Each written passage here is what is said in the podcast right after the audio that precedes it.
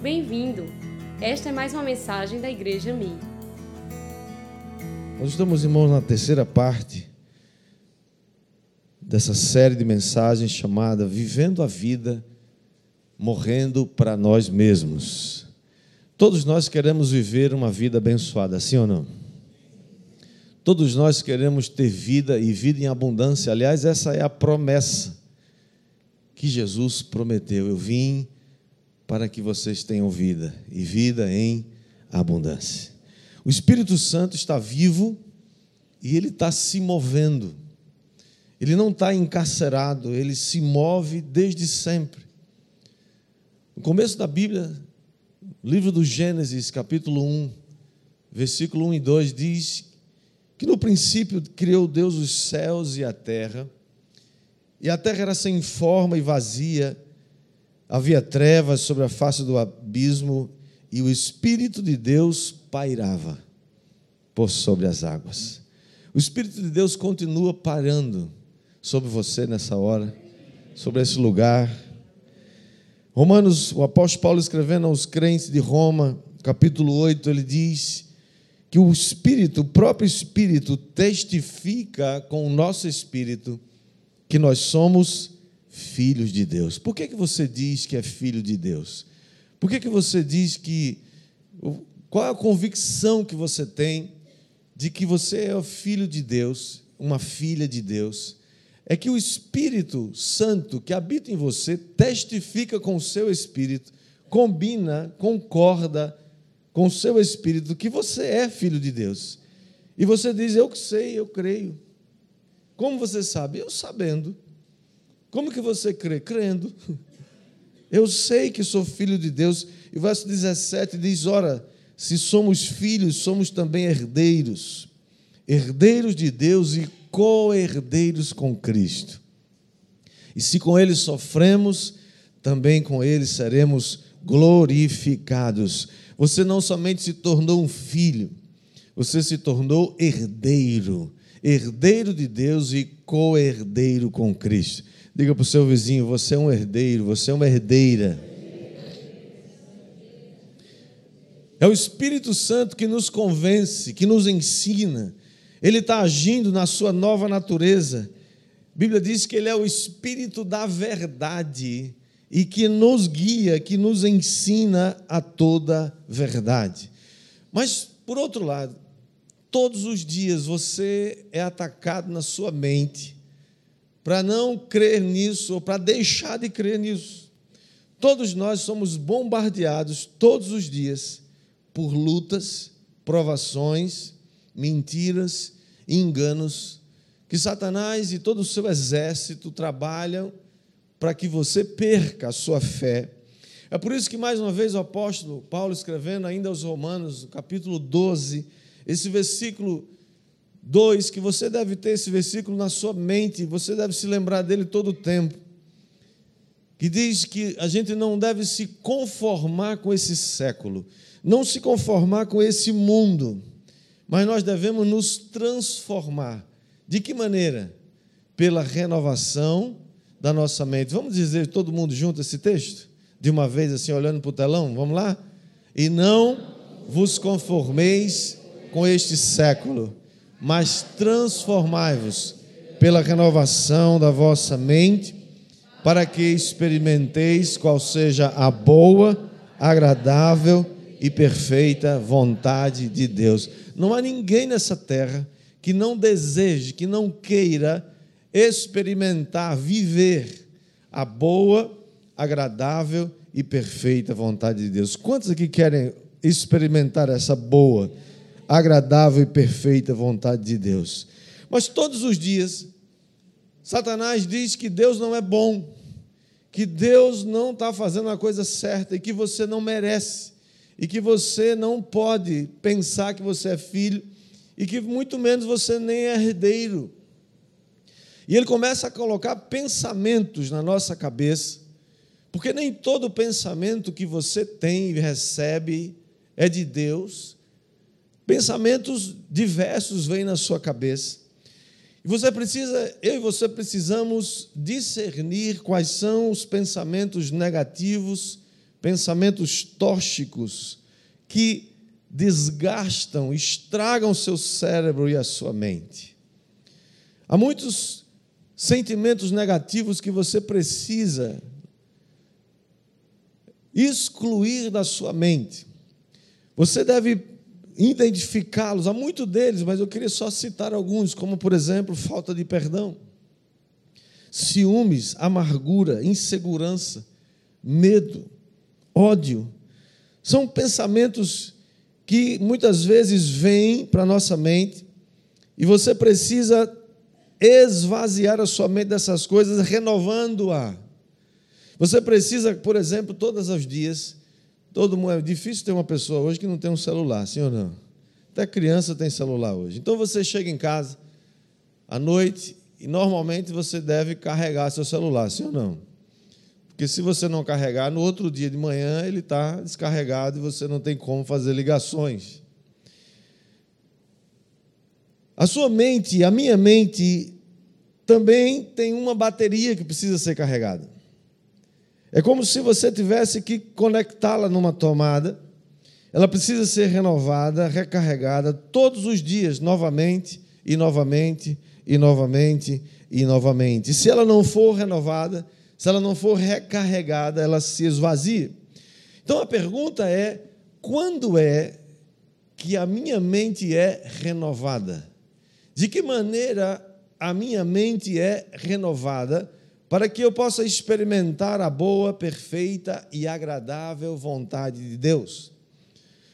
Efésios capítulo 4, versículo 22, o apóstolo Paulo escreve também dizendo assim: no sentido de que Quanto ao trato passado, vos despojeis do velho homem, que se corrompe segundo as concupiscências do engano, e vos renoveis no espírito do vosso entendimento. Verso 24: E vos revistais do novo homem. Diga comigo, novo homem. Esse novo homem é criado segundo Deus, em justiça e retidão procedentes da verdade. Você quer ver uma coisa? Dia domingo é o dia que a gente escolheu, separou para a gente cultuar o Senhor normalmente. Existem outros encontros na semana, tem o encontro da sua célula, tem o Tadel na terça-feira, tem outras coisas acontecendo. Tivemos vigília sexta-feira, tivemos ontem aqui culto da família, tivemos células ontem. Mas o domingo normalmente é esse dia que você separa para ir no culto. E aí você vem no culto com os seus irmãos, no lugar ou no ambiente, quando nos juntamos, chamado de igreja. O Espírito Santo que está em contato com o seu espírito diz: Vamos à igreja hoje. Aí a sua carne diz: Vamos não, você está cansado, vai dormir. Amanhã tem trabalho, amanhã você tem que viajar, amanhã você tem que entregar aquele relatório, amanhã você tem que acordar muito cedo. E aí você começa a pensar, não vai dar tempo fazer essas coisas. Sabe, irmãos, a Bíblia diz, está escrito que quando nós nos encontramos com nossos irmãos, algum milagre vai acontecer. Quando nos encontramos com nossos irmãos, nós somos cheios do Espírito Santo. Tem pessoas que ficam esperando ser cheios do Espírito Santo assim, num abrir e fechar de olhos, de repente. Pode acontecer essas coisas, mas normalmente não é assim que acontece. O apóstolo Paulo, ainda escrevendo aos Efésios, ele diz uma coisa maravilhosa. Capítulo 5, versículo 18, ele diz: Não vos embriagueis com vinho, no qual há dissolução, mas enchei-vos do espírito. De que maneira você pode ser cheio do espírito? Olha o que diz o Salmo, o verso 19. Falando, diga comigo, falando. Entre vós com salmos, entoando e louvando de coração ao Senhor com hinos e cânticos espirituais. Você veio aqui hoje para ser cheio do Espírito. Estávamos aqui na vigília sexta-feira nos enchendo do Espírito, falando, cantando, adorando, profetizando, salmodiando, dando graças. E mais ainda, verso 30, 20 diz: dando sempre graças por tudo a nosso Deus e Pai, em nome de nosso Senhor Jesus Cristo e sujeitando-vos uns aos outros no temor de Cristo. Você sabia que quando você se sujeita, nós nos sujeitamos como um corpo uns aos outros, nós estamos sendo cheios do Espírito Santo. Sim ou não? O que a palavra está dizendo? Enquanto estamos juntos, somos renovados. Enquanto estamos juntos, o Espírito Santo está recarregando a bateria da sua mente, está renovando a sua mente, está recarregando a sua mente. Ela é renovada, ela é recarregada. E quando ela tem pensamentos de Deus, então eu posso dizer que ela está sendo inclinada para pensar e ter a mente de Jesus. Quantos aqui querem ter a mente de Cristo?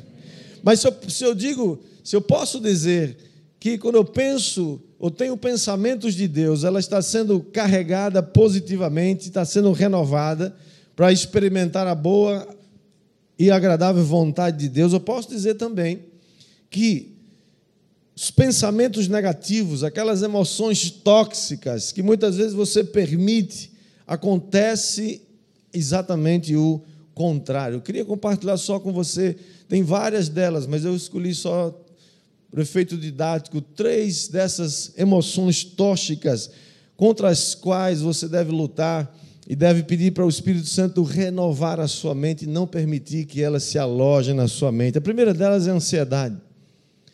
A ansiedade, irmãos, é aquele estado emocional tóxico, negativo, que você sente quando uma ameaça se aproxima. E você começa a ver um quadro do futuro de uma maneira, de uma maneira muito negativa. O que normalmente acontece é que a imensa maioria dos nossos quadros negativos do futuro que nós achamos que vai acontecer não se realizam, não acontecem. Maior, isso quer dizer que a maior parte das suas, das nossas preocupações, são apenas perda de tempo, perda de energia e deixar que a sua mente adoeça, diga misericórdia. Como é que você lida com isso? 1 Pedro capítulo 5, versículo 7, o apóstolo diz: lançando sobre ele, lançando sobre Jesus toda a vossa ansiedade, porque ele tem cuidado de vós. Diga, eu vou lançar a minha ansiedade sobre Jesus. Porque Ele tem cuidado de mim. Você crê mesmo que Ele tem cuidado de você? É a palavra de Deus que está dizendo. Quando você agarra a ansiedade e se torna ah, quase que proprietária dela, você está dizendo, eu, eu, eu tenho que dar um jeito na minha vida. Mas a gente não pode dar jeito em muita coisa na nossa vida. Mas Deus pode, diga amém. amém. Ansiedade, irmão, se apodera primeiro da nossa mente e depois se apodera do corpo. Já viu pessoas que estão adoecendo por causa da ansiedade? ansiedade é óbvio que tem aquela ansiedade que se manifesta de uma forma normal e é até positiva, na medida em que nos prepara para enfrentar desafios. Por exemplo, você tem que fazer uma prova e você precisa estudar. Aí dá aquela ansiedadezinha assim, né? Que move você, que diz: Eu preciso estudar, então vai lá e estuda se prepara, né? faz o que tem que ser feito.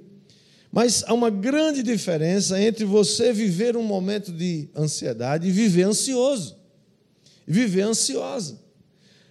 Ansiedade crônica, irmãos, é aquela emoção negativa, tóxica, que leva você ao desânimo e tem levado muitas pessoas à tristeza, à depressão. E ela começa exatamente na sua mente. Tudo começa na mente da gente. Tudo começa no seu pensamento.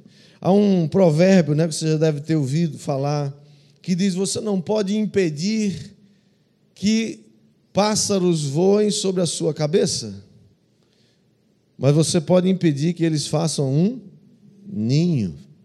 Você não pode impedir que pensamentos venham à sua cabeça, pensamentos de ansiedade, pensamentos tóxicos, pensamentos negativos, mas você pode impedir que eles se alojem na sua mente. Por, o que fazer? Você precisa fazer o que a palavra de Deus está dizendo: renove a sua mente, mude sua maneira de pensar, rejeite literalmente os pensamentos que dizem o contrário daquilo que a palavra de Deus está dizendo. Quem está entendendo?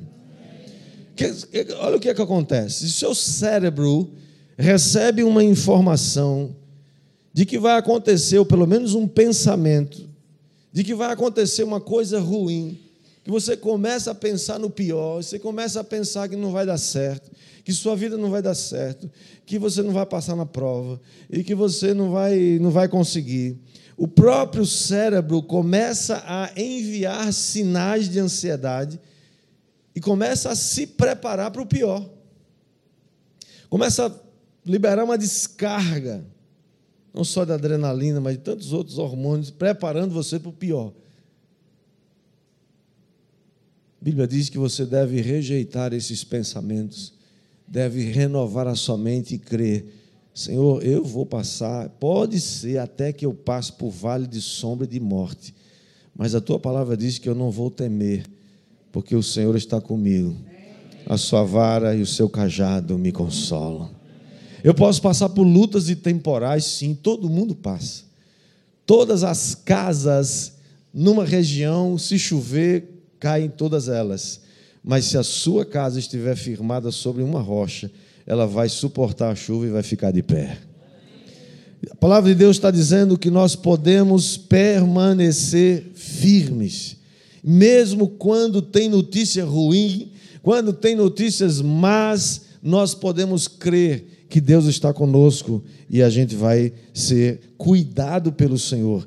Lance sobre ele a sua ansiedade, porque ele tem cuidado de você. Quem crê, diga amém.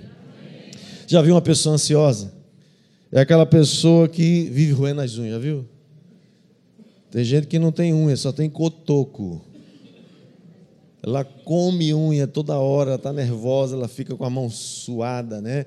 É uma, é uma agonia, é uma ansiedade, uma tristeza. Sabe, pessoas ansiosas não conseguem romper, não consegue aprender. Muitas vezes, irmão, é claro que tem situações na nossa vida né, que, em determinados momentos vem algumas situações que a gente não consegue é, é, resolver. O que eu estou falando aqui não é, um, não é um, um momento de ansiedade ou uma situação que você está passando e logo ela passa. O que a gente está falando é viver ansioso, viver dominado pela ansiedade. E quem vive dominado pela ansiedade vive com medo, vive inseguro, vive com preocupação, não se concentra, tem dificuldade de tomar decisões, tem aquela sensação de perda de controle da vida. Fica nervoso, né? E alguns têm tique nervoso. Já viu aquele tique nervoso assim que, né? Começa a dar aqueles negócios assim que você não sabe nem por que está dando aquele negócio. É claro que todos nós precisamos de um pouco de estresse na vida. Tem gente que nunca teve um estresse, aí não faz nada, também ele fica lá acomodado. Às vezes, quando a gente tem que ter um estressezinho, né? Para sair da zona de conforto, para dar um passo para frente, né? Claro, mas isso não é tóxico, claro, porque eu imagino que um pouco de estresse é como aquela, é como as cordas de um violão. Ela precisa ter um pouco de tensão, senão não dá o som apropriado. Às vezes a gente precisa de um acochozinho assim para né, para a corda esticar um pouquinho e chegar na nota né, afinada. Se deixar muito frouxo, a gente fica muito alavantu, né? Então, precisa de um apertozinho. Vai dizendo amém, vai, é bom. Eu sei que não é muito né, fácil dizer amém, mas diga, diga assim mesmo, confie. no entanto, Passar por um momento de estresse não é a mesma coisa do que viver estressado. Se você vive estressado, se você vive debaixo de peso o tempo todo, está na hora de você identificar o que é que traz esse estresse para você e precisa mudar isso, precisa detonar isso em nome de Jesus. A boa notícia, irmãos, é que você pode sair da ansiedade. Sair da ansiedade está ao seu alcance. De que maneira? Lançando sobre ele toda a vossa ansiedade, porque ele tem cuidado de vós. A segunda emoção tóxica, um pensamento negativo é a insatisfação crônica. Pessoas que vivem insatisfeitas. A insatisfação crônica é aquela é aquele sentimento contínuo de falta de aprovação. Você diz a si mesmo que você podia fazer mais, você nunca consegue lhe dar, dar a si mesmo um 10, você sempre está no prejuízo. É aquela pessoa que não consegue estar satisfeita com nada. A Bíblia diz, amados, que o mundo é cheio de cobiça e de concupiscências. O mundo sempre vai ser um apetite insaciável. Você tem, o mundo oferece muita coisa e diz: olha, se você tiver isso, se você fizer isso, você vai ser feliz. Se você conseguir fazer isso e aquilo, aquilo outro, chegar lá, você vai ser feliz. E todas as vezes que você considera que a sua felicidade está lá, você vai descobrir que quando e se você chegar lá, você não vai encontrar o que você está procurando. Por quê? Porque a felicidade, a satisfação e o contentamento não está em um lugar, não está em algo que você compra, não está em algo que você adquire. Satisfação, alegria e paz existe numa pessoa que se chama Jesus. A insatisfação ocasional, aquela, né, é até positiva e te leva a melhorar. E ela te dá energia, né, para você perseverar apesar dos obstáculos. A insatisfação é ocasional é aquela que te leva a querer mais, é que te leva a querer sonhar. Você vai sonhar com coisas melhores, sim ou não? Mas você sonha e pede e ora. E a Bíblia diz que a gente deve fazer isso com ações de graças. Ou seja, você ora, você sonha, você planeja, você pede a Deus. Não tem nada de errado você ter sonhos grandes, sonhos impossíveis. Deus é o Deus dos impossíveis, sim ou não? Então, peça para o Senhor, mas peça com ações de graças. Se Deus der, glória a Deus. Se Ele não der, glória a Deus. Se Ele fizer, glória a Deus. Se Ele não fizer, ele continua sendo Deus, porque Deus é fiel. O problema, irmãos, é a insatisfação crônica. Já viu gente que não está satisfeito com nada? Se sai de manhã está sol, o dia vai ser muito quente. Sai de manhã está chovendo, meu Deus, é chuva o dia todo. Se vai para um lugar que tem ar-condicionado, esse lugar ar-condicionado está muito frio. A turma aqui, né? Está sempre assim, mais. Ah, não tem, está muito quente. Ah, não tem, está sempre insatisfeito. Ele está sempre dando um enfoque negativo. E o que é pior, irmãos, que muita gente não somente se torna um insatisfeito crônico, mas muitas dessas vezes leva você a se tornar um perfeccionista. E perfeccionismo é doença. Não existe ninguém perfeito, você nunca vai conseguir fazer nada perfeito. O que Deus nos chama é para ser excelente. Faça as coisas com excelência. Faça o melhor que você pode. Faça com todos os recursos que você tem. Mas ninguém nunca vai conseguir ser perfeito. E o pior é que esse perfeccionismo de muitas pessoas está levando elas a medos, fobias, está levando a estresse, pânico. Perfeccionista é aquele que crê que pode alcançar a perfeição. Ele acredita que ele pode e que os outros também têm que chegar lá. Perfeccionismo, na verdade, irmãos, é um ladrão de felicidade. E a pergunta é: como é que você sai disso? Como é que você renova a sua mente? Como é que alguém que tem uma insatisfação crônica na vida pode sair desse estado negativo, tóxico, doente, renovar a sua mente e confiar em Deus e ter uma atitude de contentamento? Você precisa saber, em primeiro lugar, você foi criado único. Você foi criada única por Deus. Não tem ninguém igual a você no universo. Não tem ninguém que tenha as suas impressões digitais. Você, elas são únicas, são suas. Não tem ninguém dos mais de 7 bilhões de seres humanos vivos nesse planeta que tenha o seu timbre de voz. Por isso que todas as vezes que você ora, Deus sabe quem está orando. Ele consegue distinguir a voz Pode orar todo mundo de uma vez. Ele vai saber, ele distingue qual é o quem é que está orando, porque o seu timbre é único. Então você não há ninguém igual a você em todo o universo. E a Bíblia diz que Deus me ama e está trabalhando agora mesmo em meu favor. Deus é aquele que trabalha para aqueles que nele esperam. Nunca se viu, nem jamais se ouviu um Deus que trabalha para aqueles que nele esperam. Mas há uma terceira emoção tóxica que tem sido muito comum nos nossos dias e que tem levado pessoas a viverem adoecidos na sua mente. Não somente a insatisfação crônica e a ansiedade, mas a culpa falsa. Viu falar na culpa falsa? É claro que existe uma culpa real. A culpa real é aquela culpa que é provocada quando a gente transgride uma lei. Então, quando a gente faz uma coisa errada, nós precisamos ser responsáveis, né? Temos a nossa culpa, mas há muita culpa falsa, que é aquela provocada por é, são, são, tem origem em causas emocionais. Pessoas que inconscientemente estão, muitas vezes, tentando assumir a culpa do outro, se sentindo culpada pelas outras pessoas. Escute isso. Cada um de nós é responsável 100% pelas nossas atitudes, escolhas e ações.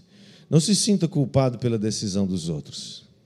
Você só é responsável pelas suas decisões. Como que a gente descobre se a gente tem culpa falsa? Quais são as características de pessoas que vivem debaixo de culpa falsa? Primeiro, elas sempre têm uma tendência de ser feridas e maltratadas. Parece que elas têm uma atração fatal. Infelizmente, parece que tem mulher que só gosta de homem que maltrata ela. Tem gente que só gosta de patrão que maltrata ele. É, uma, é inconsciente, mas é impressionante. Busca um chefe autoritário, marido que maltrata. Quem sente que não tem valor, irmãos, escute isso inconscientemente busca ser tratado como alguém sem valor. Você precisa saber que valor você tem. Você precisa saber que Deus enviou Jesus para morrer por você. Você vale mais do que o mundo inteiro. Quem vai dizer amém? Mas eles não só buscam ser maltratados e feridos, eles ferem a si mesmos. Pessoas que vivem debaixo de culpa falsa gostam estão todo o tempo tentando se ferir.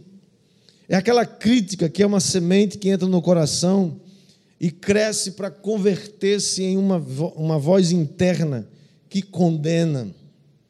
É a pessoa que se autocastiga, é a pessoa que se auto-boicota, é a pessoa que está trabalhando contra si mesmo.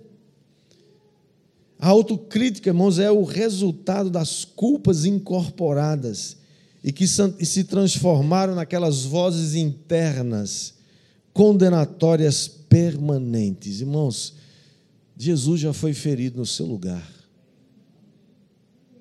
Diga amém. amém. Você não tem que se ferir para tentar. Lembra daquele povo lá no Monte Carmelo? O que, é que eles estavam fazendo? Se ferindo, se machucando, pagando uma penitência, estavam se autopunindo, estavam tentando atrair a resposta de Deus, ferindo-se a si mesmo. Você não precisa fazer isso. Você não precisa subir uma escadaria de 300 degraus para obter alguma graça. Jesus já fez isso por você. Você não precisa mais fazer isso. Chega. Para de se ferir. E o pior é que o, o, a pessoa que vive debaixo dessa, desse peso da culpa falsa é alguém que fere os outros. Vive ferindo, criticando machucando os outros, numa, num processo louco, adoecido de ferir-se e ferir os outros. Como é que você se livra dessa culpa falsa? Primeiro, você deve saber de uma coisa: que o seu pecado já foi castigado em Cristo Jesus. Se você quer se culpar e se ferir e, pagar uma culpa, que já foi paga na cruz, você está querendo pagar uma mesma conta duas vezes. O nome disso é. Como é que chama isso na, na, no jurídico? Apropriação em débito? Não. Repetição de débito. Repetição em débito. É uma coisa errada isso. Você não é. Você não tem que fazer isso, pelo amor de Deus, gente. Se Jesus já pagou, está pago. Não queira pagar uma conta duas vezes. Se você quer pagar de novo é porque você não acha que Jesus pagou, mas ele pagou, diga amém. amém. Você precisa saber que você não foi não, nós não, escuta, olhe para mim, olhe para mim. Nós não nascemos para viver debaixo de angústia, de estresse, de decepção, culpa falsa toda hora, irmãos. Deus nos fez para desfrutar cada dia que começa. Diga amém. amém. Ah, isso significa que agora só flores, não tem nada. Tem luta, tem, claro que tem. Mas nós precisamos começar o dia e acreditar, como a Bíblia diz: esse é o dia que o Senhor fez nós vamos nos alegrar nele, nós vamos bem dizer o seu nome. E o que vai acontecer nesse dia, Deus vai nos ajudar. Quem vai dizer amém aí? Amém. Portanto, nossa função não é se ferir, nem ferir os outros, e nem, e nem se auto-boicotar. Sua função é encontrar em Deus as estratégias, as formas possíveis para que você se, se ajude, ajude a si mesmo a alcançar os sonhos que Deus te deu e também que você possa participar de forma saudável dos sonhos dos outros. Como é legal a gente se, se alegrar com o sonho realizado do outro, sim ou não? Quando você se realiza, quando você se alegra com os sonhos dos outros realizados, você se realiza também. E você se qualifica para receber sonhos também realizados quem está quem tá entendendo, diga amém. amém. Como é que você sai dessa culpa falsa? Se você errar na vida, assuma a sua responsabilidade. Nunca passe a, a sua responsabilidade para outra pessoa. Peça perdão. Se possível, faça reparação pelo dano. E depois siga adiante. Tem muita gente ficando pelo caminho, vergado, pressionado, por uma culpa falsa que Jesus já levou na cruz. Depois que o pecado foi perdoado, você precisa se levantar e seguir adiante. Há um propósito que Deus tem para a sua vida, quem vai dizer amém? amém? E depois, se você quer se livrar da culpa falsa, troque a culpa falsa, renovando a sua mente e recebendo o direito de filho, direito de filha, de desfrutar da sua vida. Como tem gente, irmãos, que está hoje encavernado porque não crê que Deus tem uma vida abundante para ela. Não se acha digno de desfrutar. Aquela pessoa que até consegue ter alguma coisa assim. Né? Já viu aquela galera que tem uma. Principalmente mulheres, né? Tem aquela louça maravilhosa, aquela louça chique, chinesa, toda né, guardada para usar um dia. Que dia? Não sabe. Estamos guardando para uma ocasião especial. Quando ela vai acontecer? Não sei. Não morra antes de usar essa essa louça, pelo amor de Deus. Desfrute a vida, divirta-se. Irmãos, uma das coisas mais legais que você pode ter como filho e filha de Deus é a capacidade de se divertir. Se divertir dando boas risadas. Sua célula tem que ser um lugar onde você se diverte, onde você se alegra, onde conta piada boa, onde a gente brinca, onde a gente ri um do outro e ri da gente mesmo. Como é legal contar, rapaz, hoje eu vinha subindo no céu, levei uma queda que todo mundo ficou. Aí você ri de você mesmo. Como é legal isso? Sim ou não? Quem está entendendo aí? Não importa que, que alguém critique você. Não importa, desfrute. Não fique escutando os comentários de quem se sente mal e não quer desfrutar a vida. Desfruta o que Deus te deu. Não fica ansioso pelo que você não pode. Agradeça a Deus pelo que Ele já te deu, pela capacidade que você tem que Ele já colocou dentro de você. Escute isso, e sabe qual é o segredo? Desfrutar não é algo que você encontra em outro lugar. Tem pessoas que acham que só vão desfrutar a vida, ser alegre, ter um lugar legal, se for para um lugar que lá tem coisa boa. Desfrutar não é isso, olhe para mim, por favor. Desfrutar é algo que já está dentro de você. Você não, você não vai buscar ou encontrar com algo que você vai, vai desfrutar. É algo que você já leva consigo. Porque a alegria está dentro de você. A alegria do Senhor é a tua força. A alegria é o fruto do Espírito Santo. A alegria não está numa casa grande e chique, mas está em você e vai com você para onde você for. Porque a bênção não está em algum lugar, a bênção está em você. É aquele rapaz que foi demitido e chegou feliz em casa e, e dando a notícia, e a esposa falou: Mas você está feliz? Falou: Claro. Como assim? Perdeu o emprego é uma, boa, é uma má notícia. Ele falou assim: É uma má notícia para o meu patrão, que não sabe que a bênção está comigo. E eu vou procurar outro emprego, e onde eu for, a bênção vai comigo. E eu vou ser uma bênção lá onde eu vou chegar. Quem está entendendo aí? Portanto, querido, terminando, eh, concluindo, rejeite todo pensamento negativo, toda emoção tóxica. Você não pode impedir que esses pensamentos cheguem na sua mente, mas você pode sim impedir que eles façam ninho na sua mente. Tudo começa no seu pensamento, na sua mente. Renove sua mente. Não permita que esses pensamentos permaneçam na sua mente. Se aproprie da verdade da palavra de Deus. Deus tem bons pensamentos a seu respeito agora mesmo. Quantos creem que Deus tem um pensamento bom a seu respeito agora? Alguns acham que Deus está com raiva da gente. Alguns acham que a dívida está muito grande. A pastora não sabe quantas coisas eu já aprontei. Eu não sei não, mas Jesus sabe. E Ele sabe. E Ele está esperando só que você confesse. Peça perdão, receba o perdão e vai desfrutar da herança. Você é herdeiro de Deus, co-herdeiros com Cristo. Quer desfrutar a vida, quer viver a vida? Tempo de você morrer para você mesmo. Morrer para suas opiniões, morrer para suas ideias, seus conceitos que não estão alinhados com a palavra e jogar fora. Receba a verdade do que Deus diz que você é. Você é filho, você é filha. Você tem uma herança. Vamos viver como filhos. Vamos viver como filhas. Quem topa aí? Quem topa aí?